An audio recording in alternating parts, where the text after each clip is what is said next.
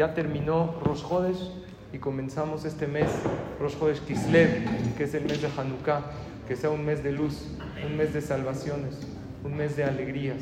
Rosh Hodesh se llama precisamente así porque Rosh es cabeza y Hodesh es Hadash. Rosh Hadash, cabeza nueva. Hay veces estamos contándonos la misma historia todo el tiempo, de lo mal que está la situación, de lo grande que es el problema.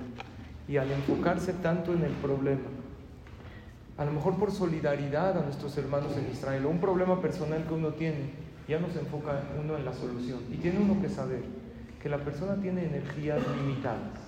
No puedes gastar tus energías en ver tus bendiciones, en ver soluciones, en ver cosas buenas, si las estás invirtiendo en ver lo caótica y lo difícil que está la situación. En cualquier situación que se encuentre la persona, tiene uno que saber que nunca hay que perder la esperanza, porque Hashem tiene soluciones sobrenaturales a los problemas y nos los ha demostrado.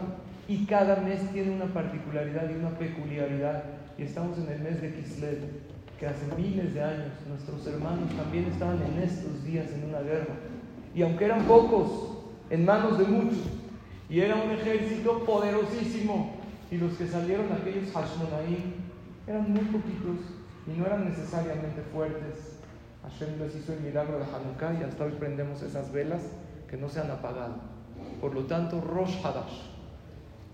Hay que pensar en, las, en los milagros que Dios nos ha hecho, en las bendiciones que sí tenemos, en el pueblo increíble y maravilloso que somos, en la unión que hay en el pueblo de Israel y en lo que yo puedo aportar. ¿Qué puedo yo hacer? Un tehilim, puedo yo hacer más shalom, propiciar shalom en mi núcleo, puedo yo en este mes de la luz iluminar, a lo mejor no a todo el mundo, pero sí mi metro cuadrado puedo, haciendo un ambiente de paz y de tranquilidad con la gente que me rodea.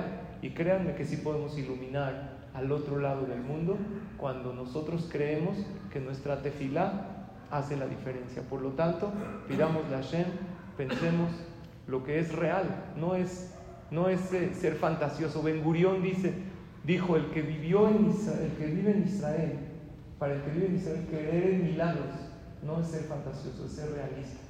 Es un estado y es un pueblo que, si le preguntas a los historiadores, no había manera que exista este pueblo y este estado. Y aquí estamos, en el Beta Knesset, estudiando la misma Torah, poniendo el mismo tefilín, diciendo la misma tefilá. Quiere decir que hay un creador más fuerte que todo. Vamos a confiar en él y Bezrat Hashem, que nuestras tefilot lleguen delante de Hashem, que son un mes de luz, de alegría y de milagros para todo Am Israel. Amén.